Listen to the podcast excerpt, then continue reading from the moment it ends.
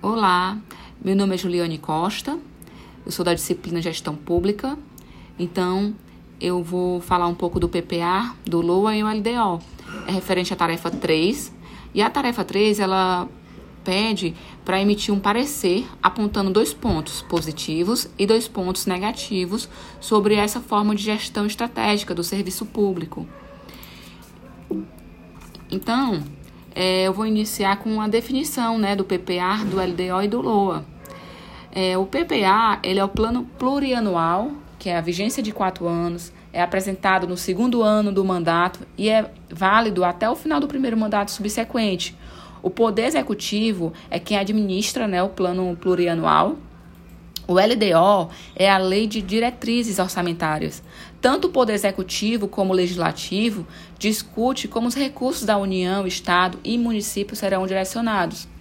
A aprovação é dada no ano anterior. Uma vez aprovada, as, diretri as diretrizes né, não podem ser modificadas durante o ano vigente. Já o LOA é a Lei Orçamentária Anual.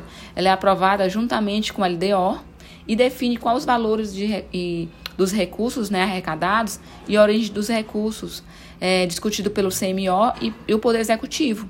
Uma vez aprovada, o Poder Executivo tem o poder de gestão dos recursos discri discricionários. É, então vamos falar aqui né, a vantagem e desvantagens. Vamos falar aqui as vantagens do PPA. É, permite direcionar planos de governo e seus recursos na forma de projetos de lei, instruções normativas e regulações durante o mandato. É expedido pelo Poder Executivo e permite antecipar problemas e formar, e formar ações durante a execução do mandato. E a desvantagem: nem sempre as propostas do PPA são aprovadas. Podem ser modificadas ou até excluídas durante o LOA.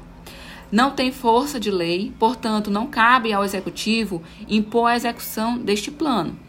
Já o LOA, né, a vantagem dele, uma vez aprovada, é o Poder Executivo que gerencia os recursos e tem poder de remanejamento né, nas despesas discricionárias.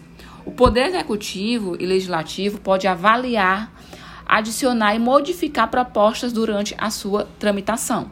Já a desvantagem do LOA é a destinação né, dos recursos e origens e é aprovada pelo Poder Legislativo pela Comissão Mista do Orçamento.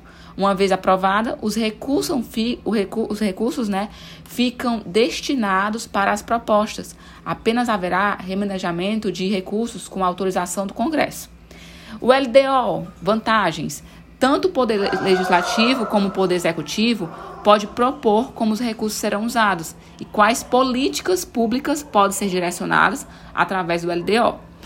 É, o LDO permite a flexibilização de como os recursos poderão ser remanejados nas pastas ministeriais, parlamentares, pode ser sempre restrito ao que a lei e constituições permite.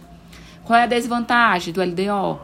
O formato das políticas públicas e diretrizes são discutidas e aprovadas pelo Congresso e, a, e passa pelo CMO, podendo ser alterada, modificada durante a comissão e até modificada durante a votação parlamentar da pauta do LDO.